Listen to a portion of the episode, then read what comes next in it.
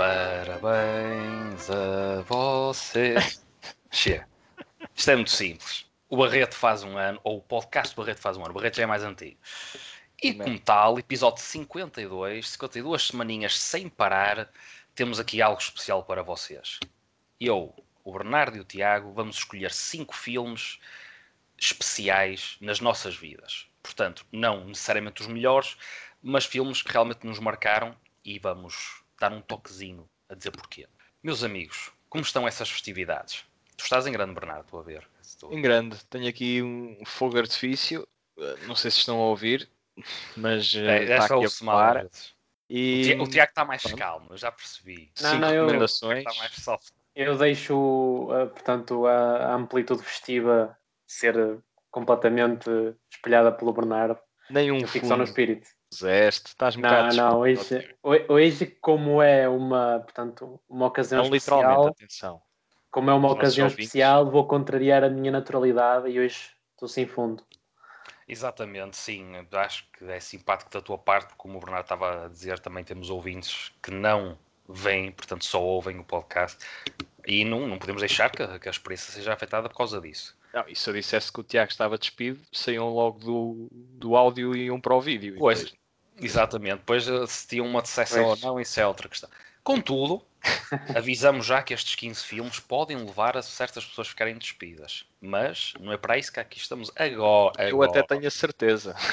Pronto, então, Bernardo, é assim: se tu tens a certeza e respeitando a ordem alfabética como ela é, sem a piada, sem a piada, não é? este é um ano e a piada ficou, mas hoje vamos fazer sem a piada. Vou começar Sim. mesmo por ti. Qual é a tua primeira escolha, Bernardo, que tens para nós? A minha primeira escolha ainda é com roupa.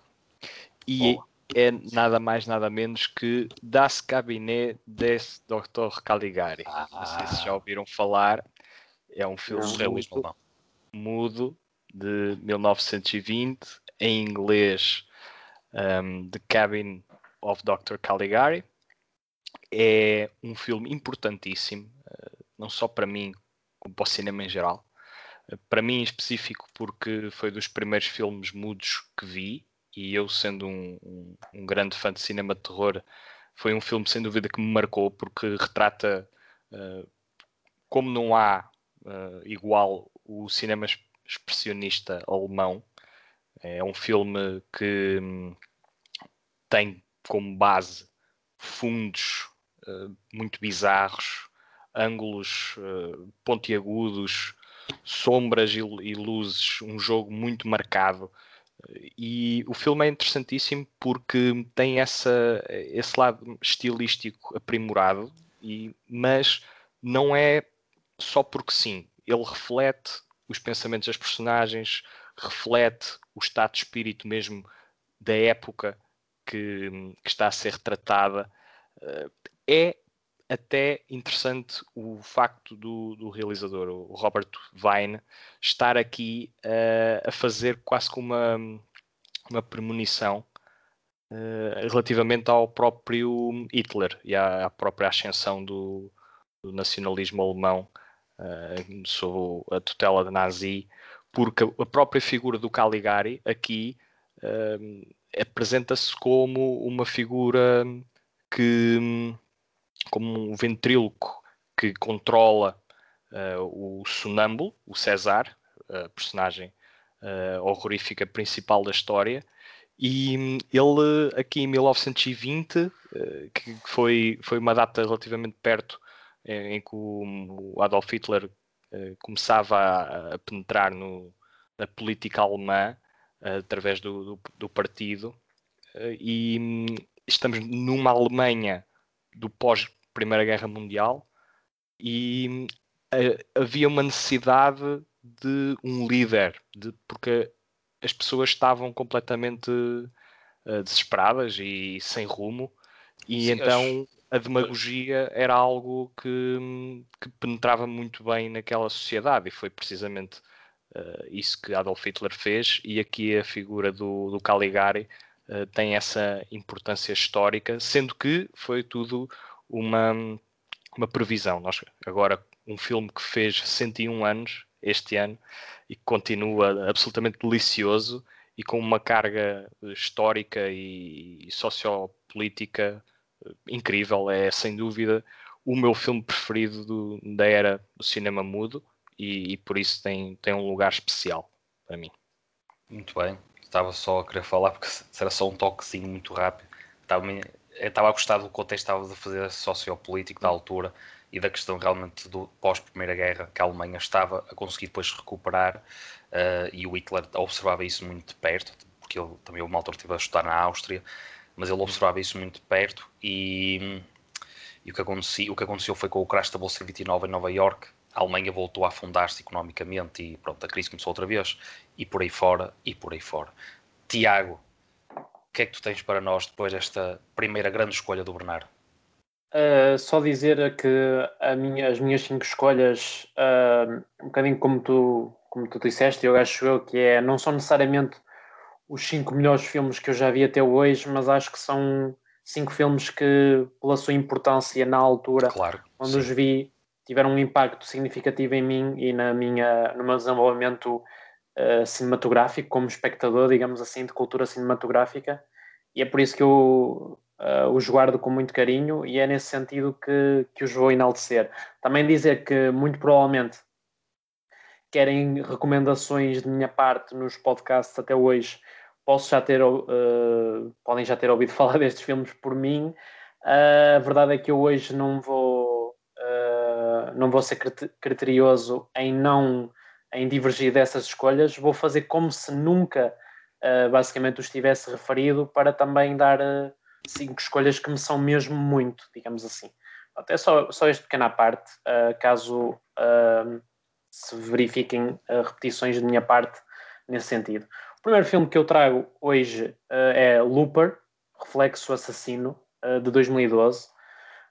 Um filme que na altura, quando vi, achei mesmo verdadeiramente extraordinário, escrito e realizado por Ryan Johnson e protagonizado pelo Joseph, Joseph Gordon-Levitt e o Bruce Willis, um, e que na altura, quando vi, uh, e até hoje, mantém-se mantém na minha memória como um dos thrillers mais, uh, mais interessantes que eu já tive a oportunidade de ver até hoje, uh, também pela sua vertente de ficção científica, abordando a questão da, das viagens no tempo e como o tempo é percepcionado por nós e o efeito do próprio tempo, a angústia do homem no tempo também está aqui muito bem presente.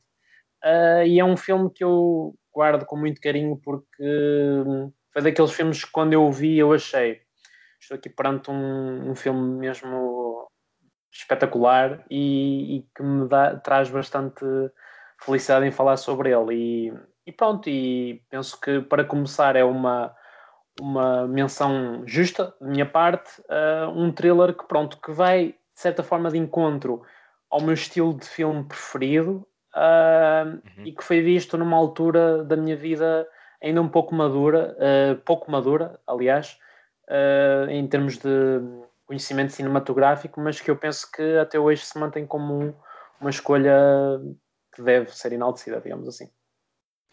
Muito bem.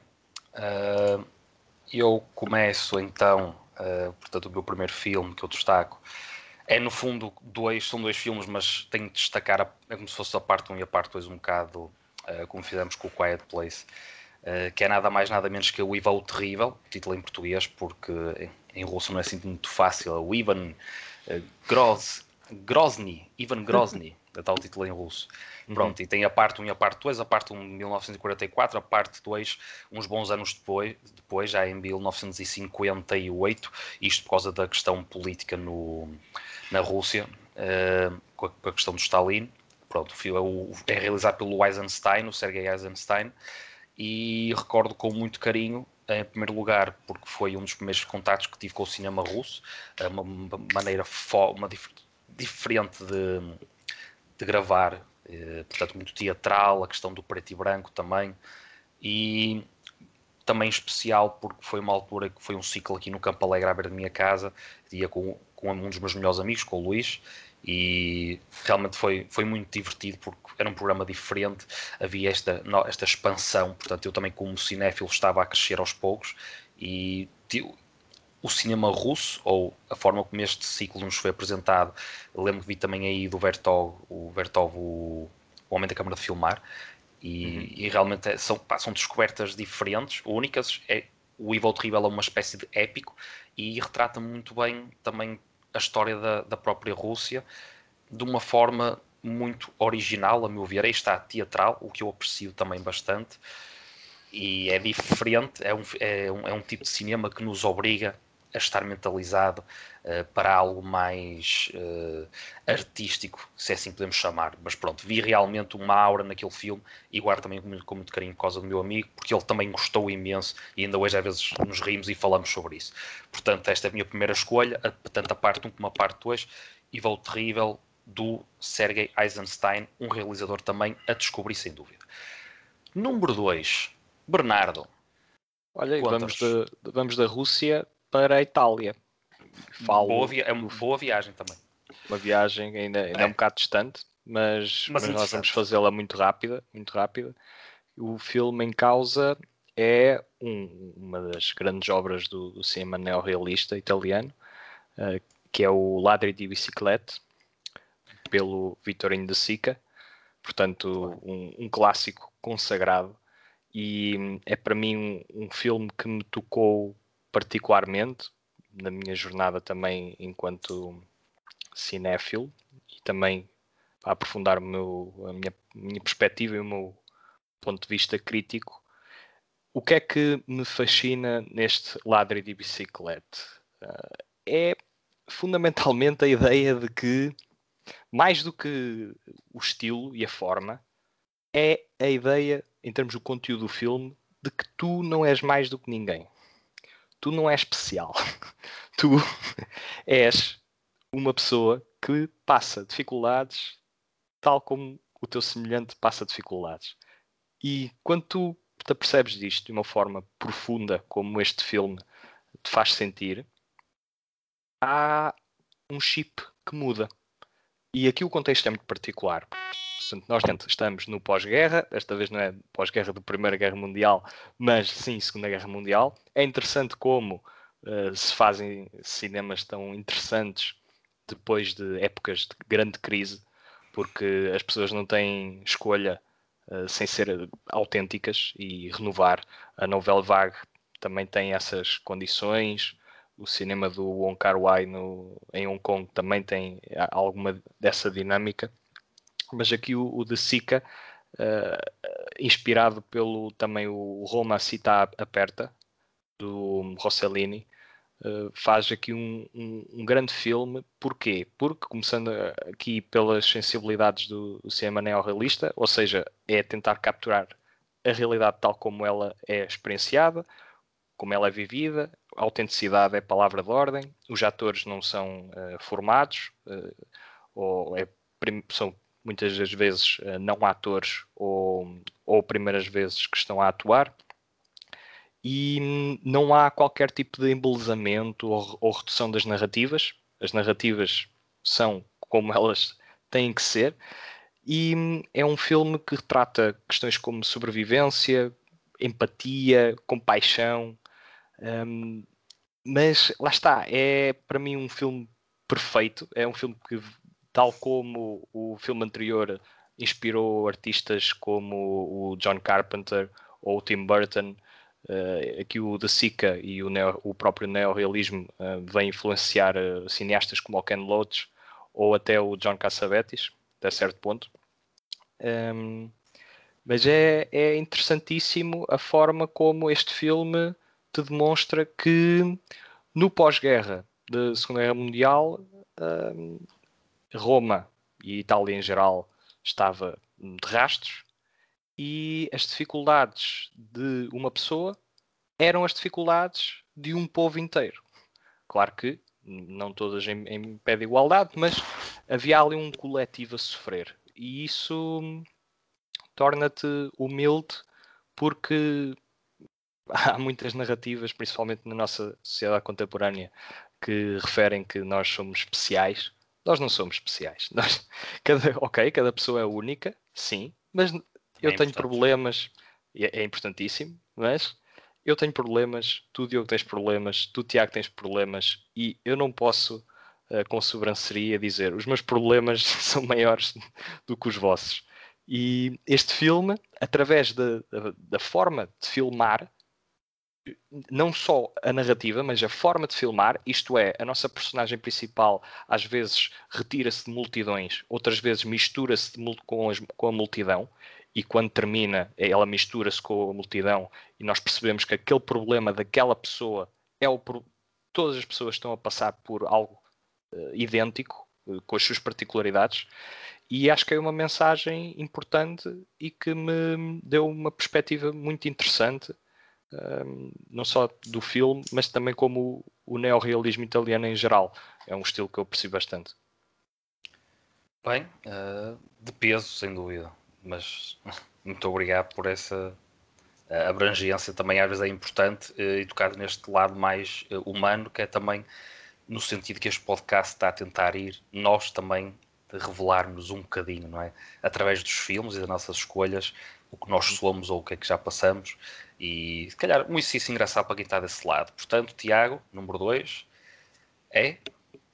Uh, antes disso, como podem ver, as vossas escolhas, uh, pelo menos iniciais, estão a ir muito uh, a pontos que eu não vou conseguir explorar. Eu vou, vou ter aqui cinco escolhas um pouco mais recentes e se calhar mais ah, acessíveis. Acabou-se o século XX da minha parte. Agora é século XXI. Para até mais Estou a ir por ordem cronológica. Mas só deixar aqui a ressalva que, pronto, se calhar não vou estar ao nível em termos de. Isto não, não é, multi... não é para estar ao é, nível. Não é nível Multiculturalidade. Digamos queremos, assim. Olha, queremos ouvir. Anda, queremos ouvir pronto, a segunda. Eu, eu vou raptar aqui a minha segunda escolha: Prisoners, de 2013, raptadas em, em português. O que é que tem, Bernardo? Não, é não gostaste? Ah, é, é muito bom, não é? É incrível. Uh, do, do senhor uh, Villeneuve, uh, realizado por ele, e sinceramente a dupla em causa, o Hugh Jackman e o Jake Gyllenhaal, acho que fazem aqui um, uma da, um dos duetos, digamos assim, mais interessantes uh, que já tive a oportunidade de ver. Há aqui uma história muito que desde o início transporta o espectador para, para dentro da narrativa com a questão de um, portanto, de um rapto que, e, que, portanto, através da perspectiva da personagem do Gillan Hall, interpretada por ele, que é o investigador, uh, que vai tentando, portanto, perceber o, o, que é que se passou e, portanto, temos aqui o pai, que, portanto, das crianças, uh, das crianças? São crianças, não são, do, são dois filhos que são raptados, não é?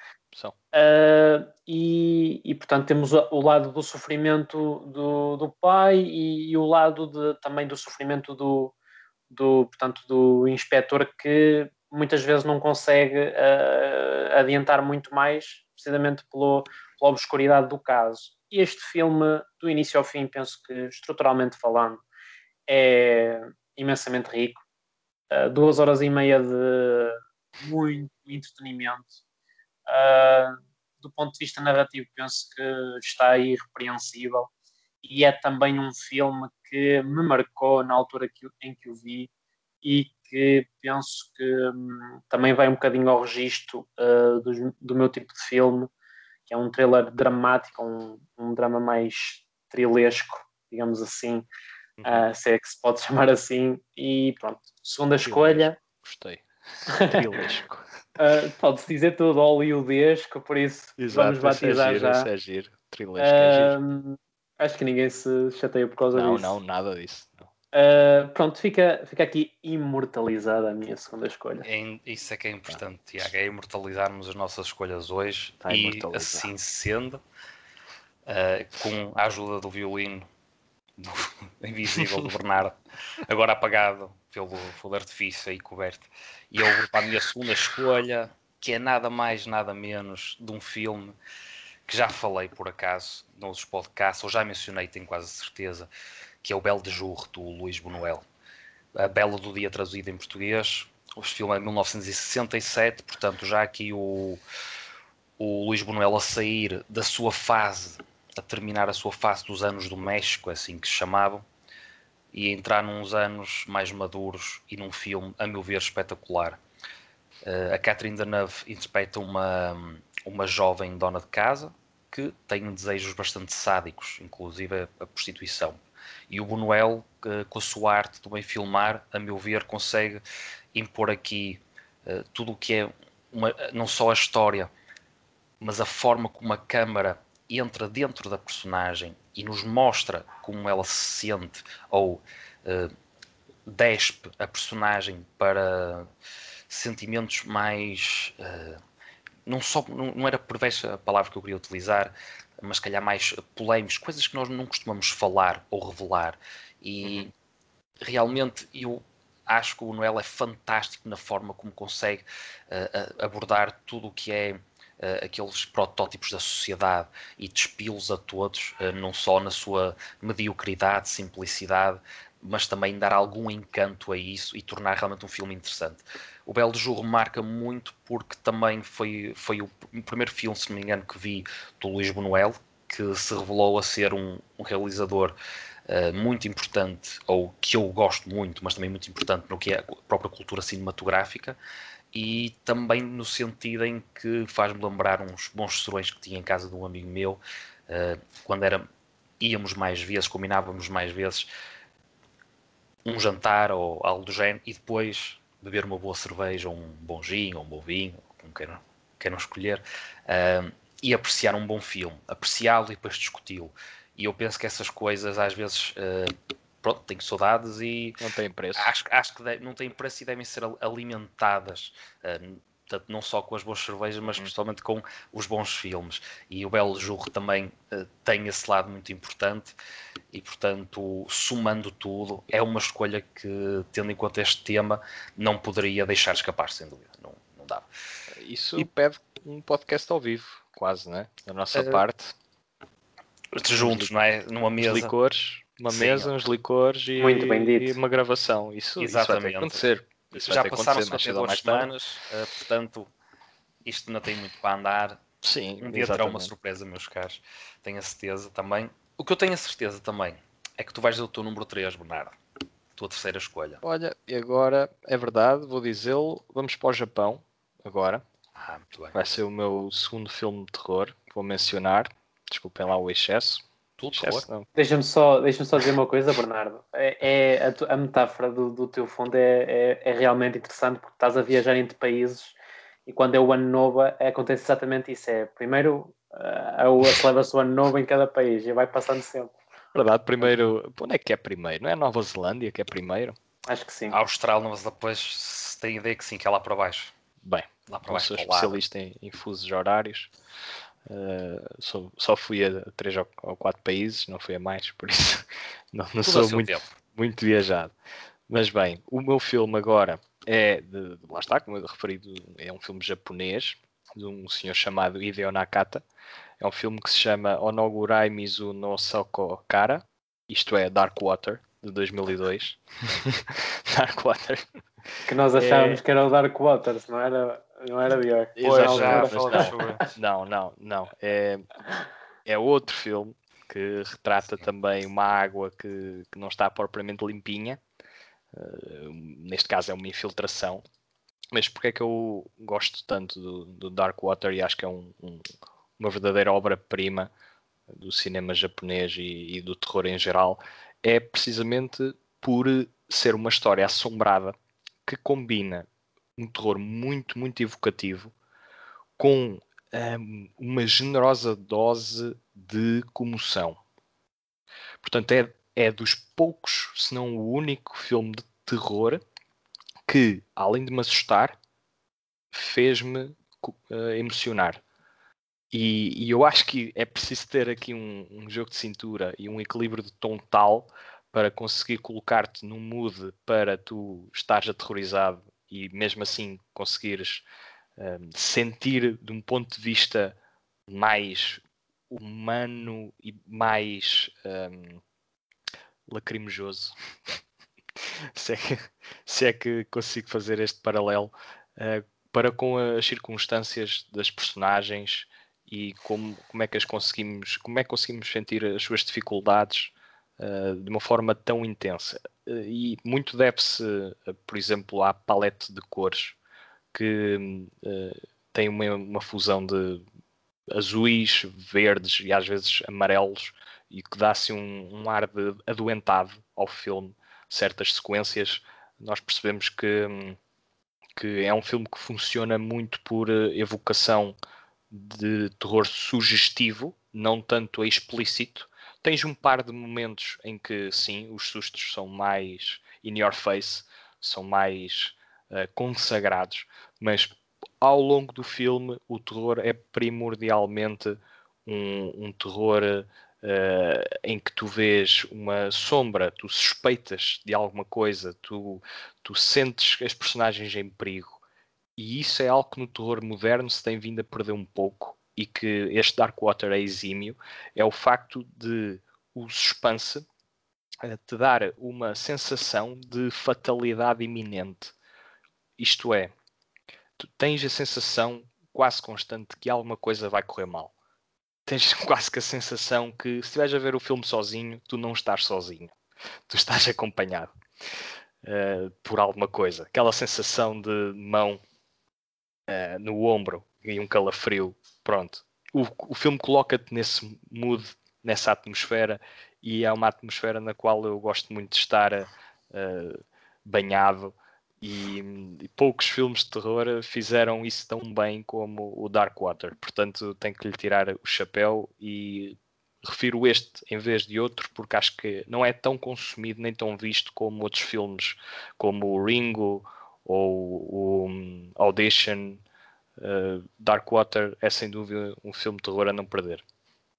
Fico muito contente, Bernardo. Não me vou alongar, mas. Saber que gostas de ter pessoas pegar-te no ombro. Pá, não gosto, mas gosto da sensação. Ah, ok. É, mas vá, depende da pessoa também.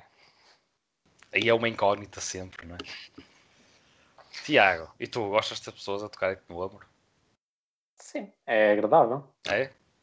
E a tua terceira escolha também tem pessoas a tocar-te no ombro ou nem por isso? Uh, esta, esta em particular toca-me um bocadinho mais no coração do que propriamente ah, tá no bem. ombro, mas uh, agora, uh, agora a verdade a verdade é que depois de duas escolhas um bocadinho mais uh, thriller, digamos assim, agora vamos para um, um drama puro e duro. Uh, Her, uma história de amor, 2013. Uh, um dos meus filmes preferidos, sem dúvida. Não, não podia deixar de não o enaltecer. Escrito e realizado pelo Spike Jones e protagonizada pelo Sr. Phoenix. Pelo King. É verdade. E aqui temos um, um, portanto, um argumento muito sui generis a partir do momento em que um homem comum uh, desenvolve uma relação amorosa com um sistema operativo.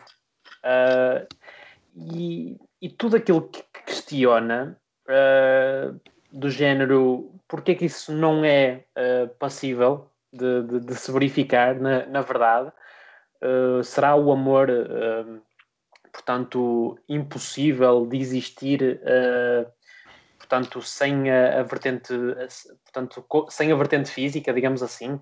Ou será que é mesmo inconcebível estarmos apaixonados por algo que não vemos?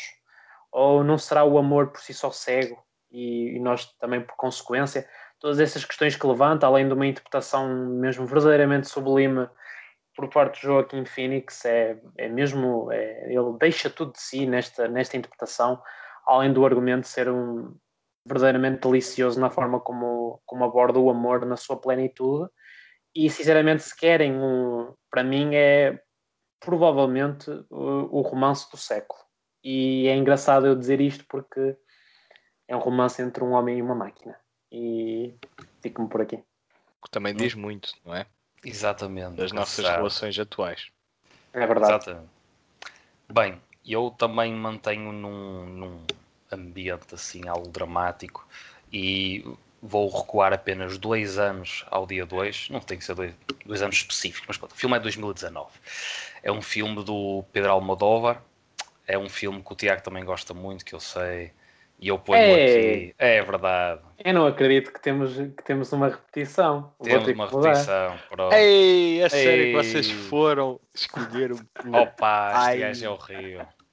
Ai, opa. A culpa é do Diogo, que ele sabe que eu, que eu adoro este filme. É pá, mas não sabia que, tava, que era assim tão. Estou a brincar, estou a brincar. Eu, eu tenho aqui reservas também. Eu também tenho. Mas como eu sou, ah, mas como agora como vou é ser eu é o primeiro.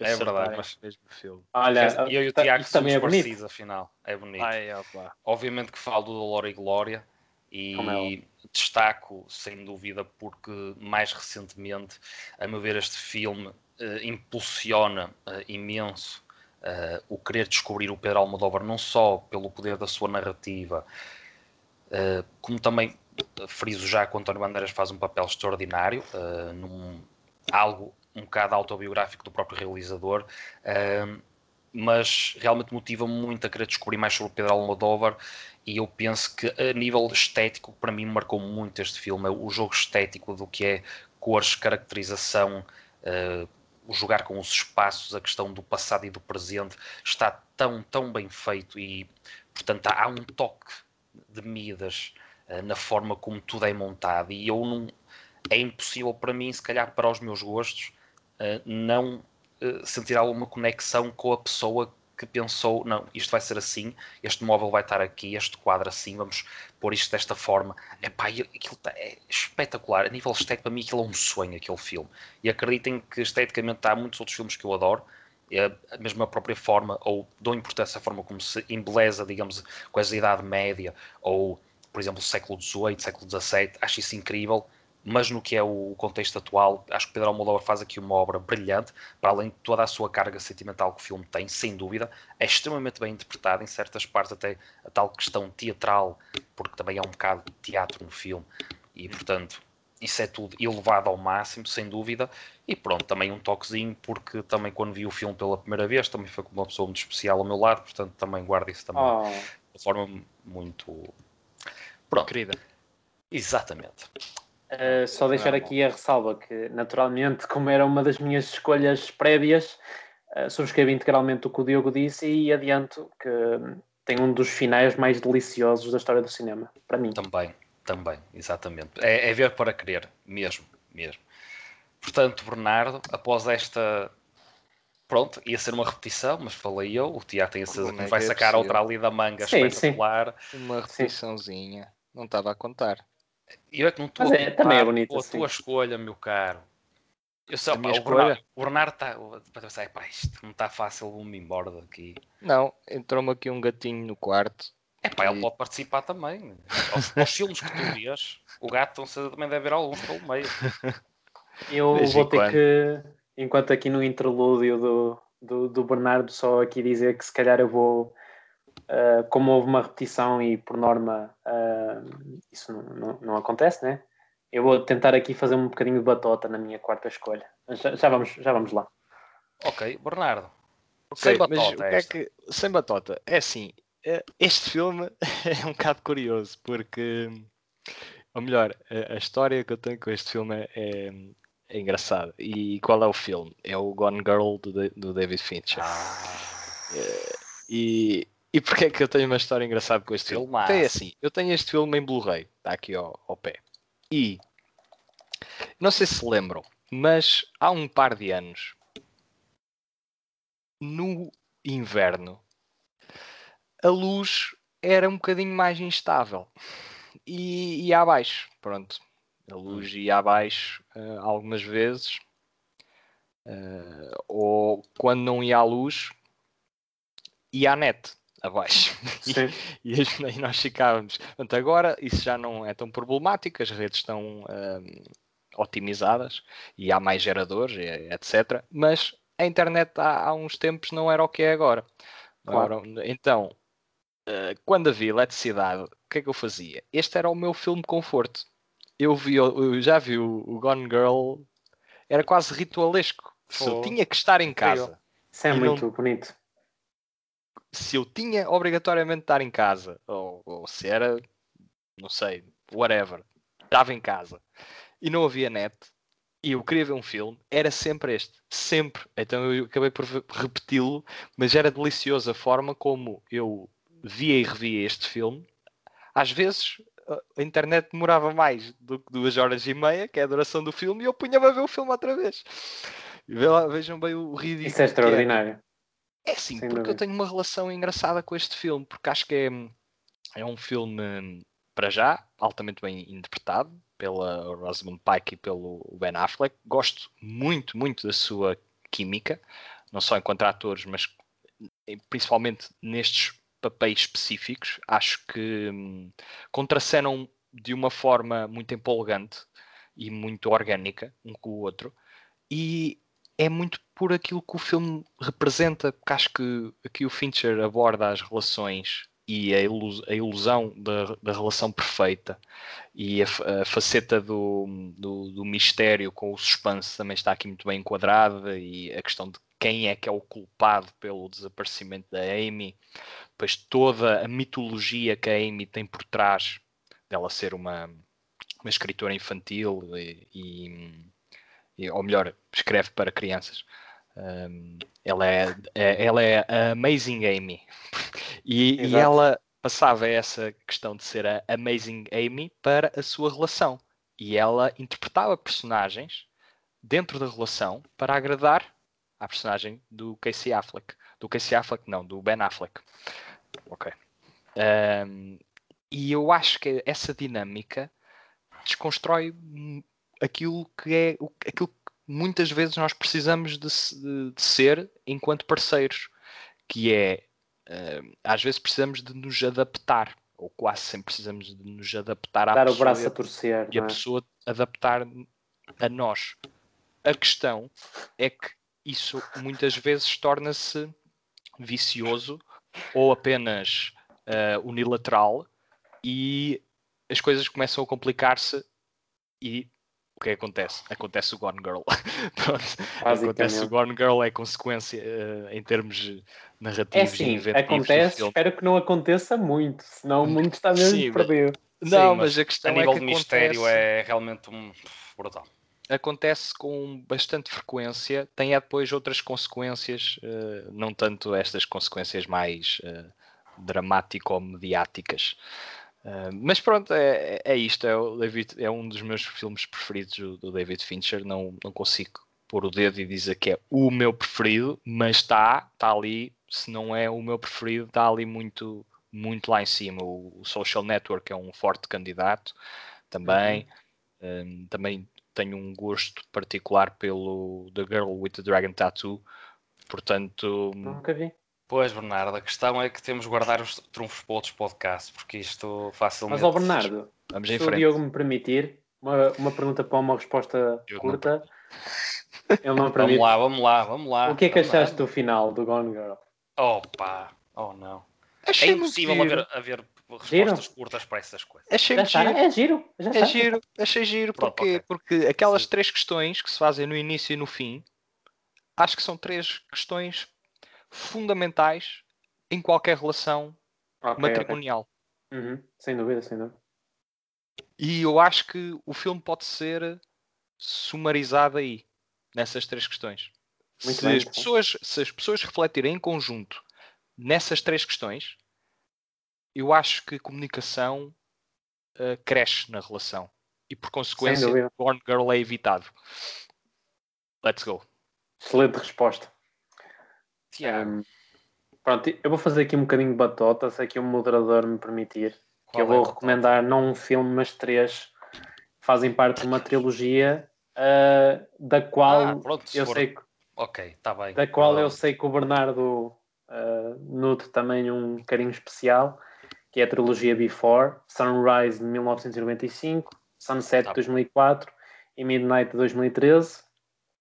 Uh, tive aqui que me adaptar porque a minha quarta escolha era o Dolor, era o Dolor e Glória, mas penso é. que está perfeitamente adequada porque e vai também na, na linha, né? Se os dois primeiros foram thriller, os, os dois seguintes são uh, romances. Uh, Será que a quinta, a quinta, escolha é um filme do Woody Allen? Podia ser, podia ser. Vamos, mas vamos, vamos lá ver lá, qual, é, qual é a fase que vai ganhar, se é o thriller ou, ou, ou o romance nesta minha equação. Ou ficavam empatados. Uh, uh, pois, também pode, também pode. Uh, mas sim, estas, esta trilogia, portanto, escrita e realizada pelo grande senhor Richard Linklater e interpretada pelo Ethan Hawke e a Julie Delpy. Delpy? É assim que se diz? Delpy? É. Deve ser. Temos aqui, nestes três filmes, um, qualquer coisa extraordinário para, para quem quer uh, explorar o que é que é um, uma relação amorosa no seu todo uh, e com uma essência que nós devemos procurar, que nós devemos cultivar e que nós devemos uh, abraçar sem dúvida alguma. Se eu há bocado disse que o Her era o romance do século, este acho que se pode dizer que é provavelmente o, o romance de sempre, para mim. Um, claro que tem a vantagem de se transpor para, para três filmes, naturalmente, por si só é bastante completo. Uh, muito engraçado que, portanto, o, o, os filmes uh, vão, portanto, a diferença entre cada um dos filmes é respeitada, uh, portanto, nove anos de, do primeiro para o segundo e do segundo para o terceiro, e precisamente o número de anos que são passados na história em si. E temos aqui duas interpretações que eu tenho muita dificuldade em tentar encontrar defeitos e no argumento então não, não consigo encontrar nenhuma. Estamos aqui perante uma trilogia que, a meu ver, é absolutamente perfeita, do início ao fim, uh, do ponto de vista dramático, uh, emocional, sentimental e é um retrato uh, abismal do que pode ser um, portanto, um, um romance dos nossos sonhos, digamos assim. Bem, é no mínimo inspirador, Tiago. mas compreendo perfeitamente então o porquê da tua escolha e sem dúvida que muita gente já, já viu e outros irão certeza ganhar vontade de ver a trilogia depois. Sem dúvida. Tu és, tu és um uh, poeta. Tu és um poeta. Pronto. Mas, ó oh, Bernardo, eu, eu, tinha a ideia que tu adoravas esta trilogia, é verdade, não é? Pronto, ok. É verdade, só senhor. Para, só para... E ele nos quis eu... entusiasmar. Aliás, eu acho é que já recomendaste. Se não estou. É possível pelo menos um, um dos capítulos, se calhar, uh, sim. sim. Uh, mas pronto, só para, só para confirmar. Para imortalizar. E para sim, imortalizar. Sim, sim. É Exatamente. Olha, vou, vou eu agora imortalizar uma coisa também muito engraçada. Poderia ser outro, ou outros, mas eu vou escolher este, que é qual? É o What's Eating Gilbert Grape portanto em português só Gilbert Grape. Este filme é do realizador sueco, é do, deixa ver se eu consigo dizer isto mais ou menos bem, Lasse Hallström. Hallström, deve ser alguma coisa. Um, e pronto, qual é o grande chamamento ou porque é que eu escolhi este filme? Uh, por causa do Johnny Depp, sou sincero. Porque sempre fui um grande fã. É verdade. O filme é excelente, calma. Mas eu sempre fui um grande fã de Johnny Depp e visto também estamos nesta questão do que é que nós gostamos muito, não é? Ou de filmes que são especiais, admito que até poderia escolher, se calhar, um, escolhas um bocadinho mais óbvias. Uh, o primeiro Piratas Caraíbas ou o Ed Wood. Uh, epá, o Edward Scissorhands é aquele clássico, mas o Sweeney Todd também poderia estar muito bem. Portanto, gosto de Johnny Depp. Há filmes que eu sei que ele fez que não foram bons, uh, mas eu tentei chegar aqui um bocado ao consenso Uh, pronto, fazer algo, um filme que seja realmente positivo e este, o What's Eating Gilbert Grape é positivo. Uh, temos o Leonardo DiCaprio no papel secundário. Resumidamente, a história trata de dois irmãos, uh, em que um deles, o irmão mais novo, que é interpretado pelo Leonardo DiCaprio, que faz aqui um papel espetacular, tem uma deficiência é? mental. Exatamente, portanto, logo desde, é desde pequenino torce pepino.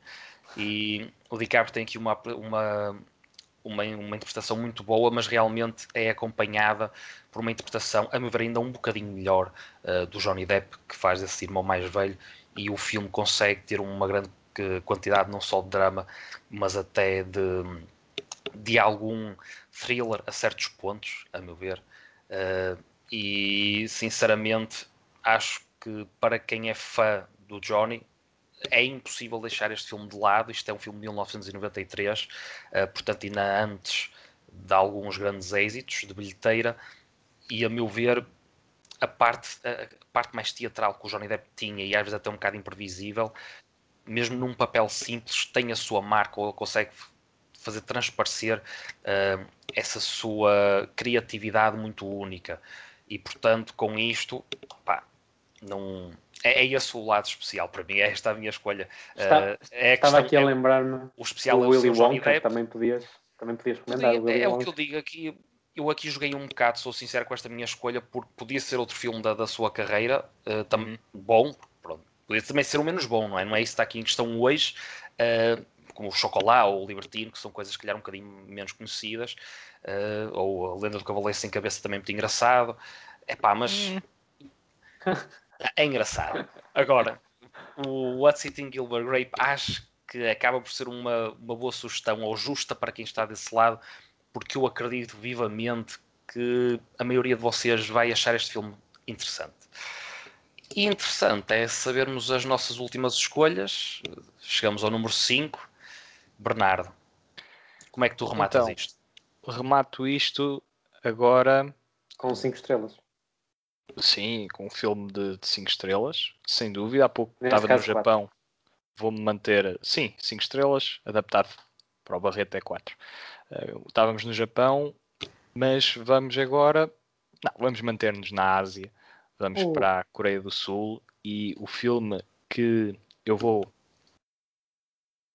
selecionar é o Agassi, ah. ou seja, The Handmaiden, a criada, filme de 2016 do, do Park Chan-wook, que para mim é top 10 dos melhores filmes da década. É Sem uma dúvida. obra de arte. Sem dúvida. É um, uma obra de arte Brutal. com, com A maiúsculo. Sem, A dúvida. maiúsculo. Sem dúvida. É para mim uma autêntica lição em perspectiva.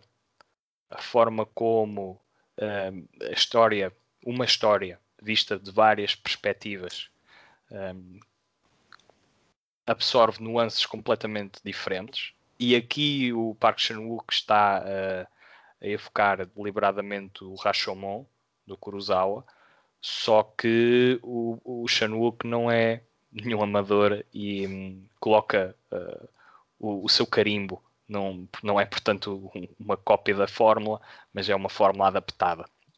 E, e adapta uh, até para. Eu quase que argumentava que a melhora mas são filmes com estéticas e, funções diferentes, uh, utilizam é este mesmo mecanismo que, que, é a perspectiva para contar a sua história. E é um filme que transmite uh, o caráter erótico de um filme como Blue is the Warmest Color e absorve toda aquela energia violenta uh, do, dos thrillers do, do Park Chan-wook, como por exemplo a trilogia da Vingança, uh, Lady Vengeance, uh, Sympathy for Mr. Vengeance e o Old Boy. acho que essa mistura quase que resume o, o, o, The Handmaiden, só que o The Handmaiden consegue, é, é tal forma sublime em termos de narrativos, em termos de forma, em termos de tom e eu diria que principalmente tom, porque aguentar 2 horas e 25 num filme que envolve uh, aspectos uh, românticos, dramáticos e de suspense desta envergadura e conseguiu fazer com uma classe e uma elegância nunca de forma e, e com um, de forma explícita uh, em termos sexuais muitas vezes já há, há sequências de de sexo lésbico que, que, são bastante estimulantes do ponto de vista visual, uh, só que nunca cai na vulgaridade.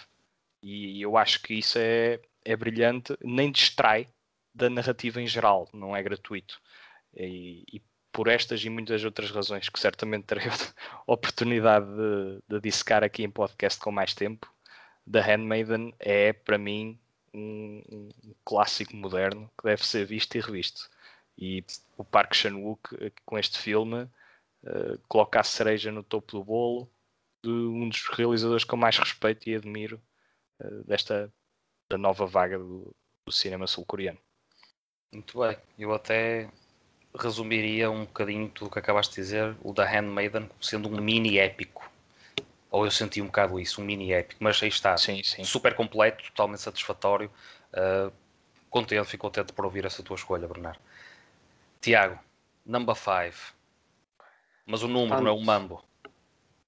Ok, ok. Disseste que eu era um poeta, portanto, uh, para respeitar é a minha um natureza. Sim. Para respeitar a minha natureza.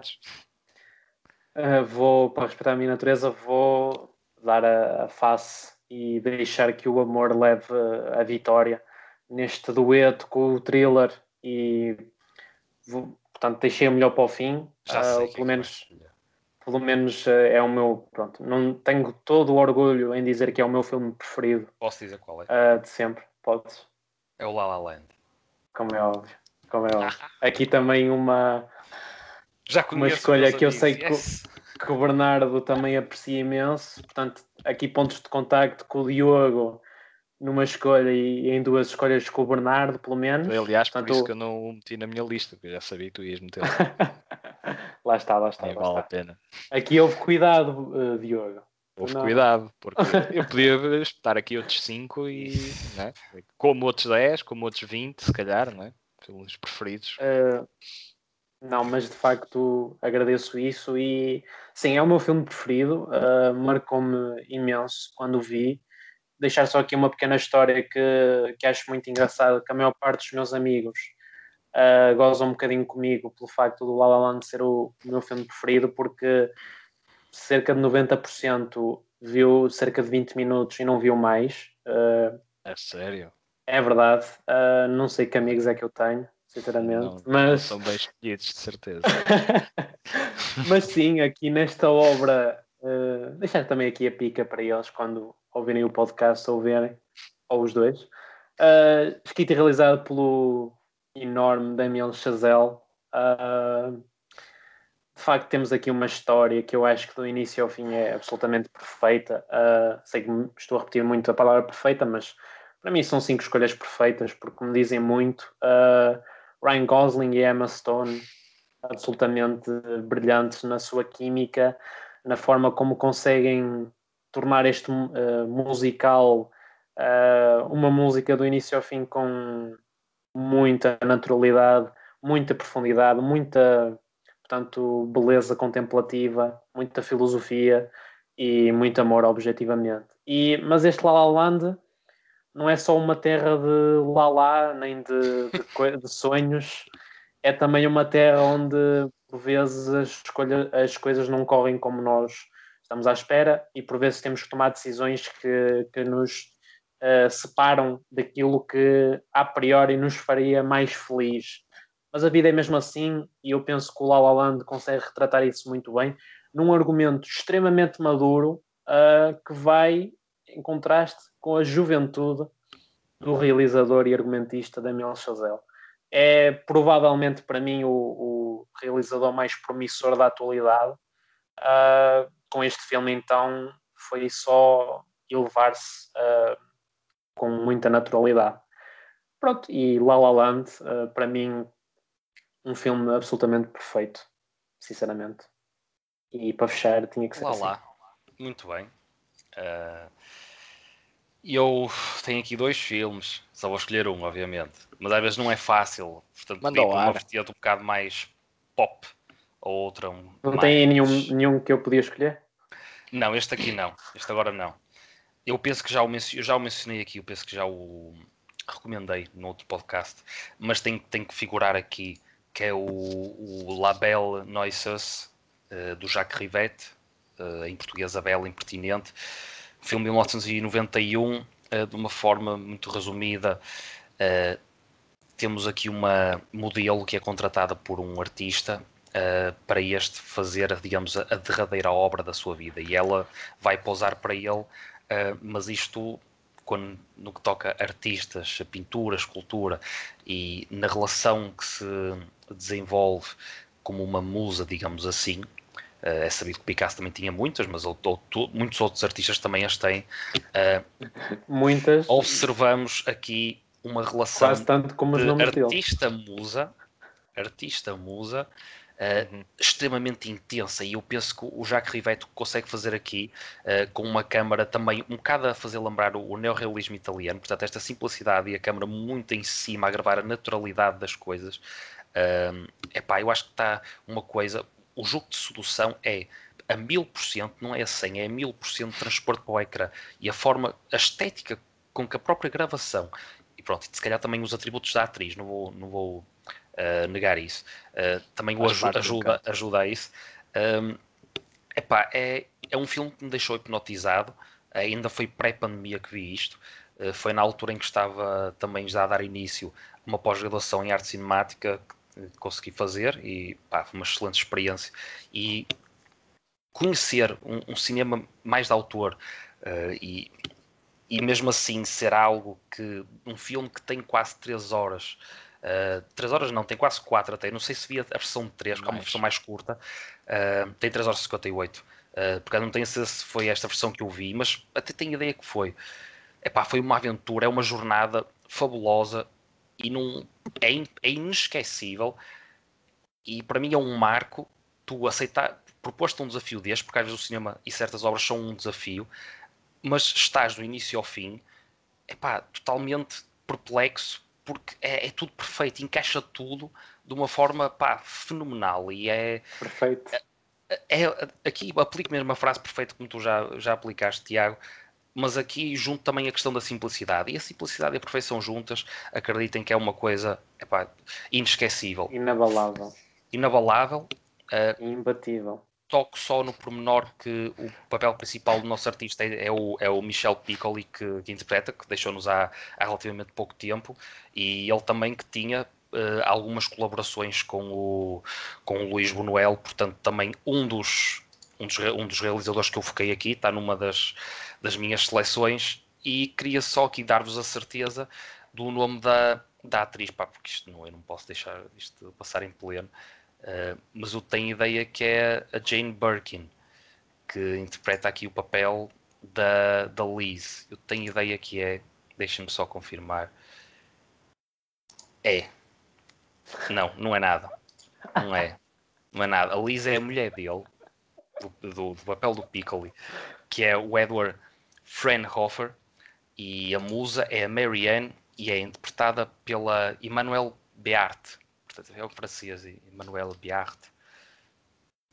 Malta, vocês percebem. Pá, Olá La Belle Noiseuse, do Jacques Rivette, 1991.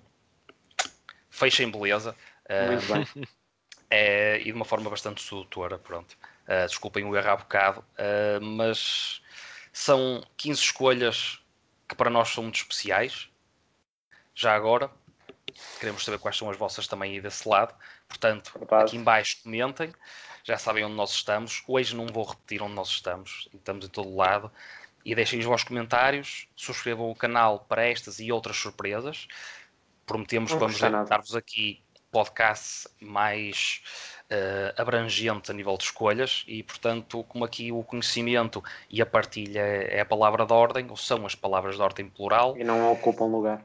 Exatamente, não vamos deixar de de vos oferecer, não é? Digamos, estas sugestões, e umas vezes por tema, outras vezes de uma maneira mais uh, interpessoal, mas o que importa é que fique imortalizado. Tudo e parabéns ao Barreto. E parabéns e ao Barreto. ano, cá estejamos a dizer mais 15 Exatamente. Filmes. Esperemos que nos acompanhem durante mais 52 podcasts. Podem não ouvir um ou outro, mas eu sei, Nós perdoamos. Sei, posso, não, posso ser que você não Malta, muito obrigado. Obrigado. Até para o ano. Até, Até para a semana. Até para a semana, pessoal.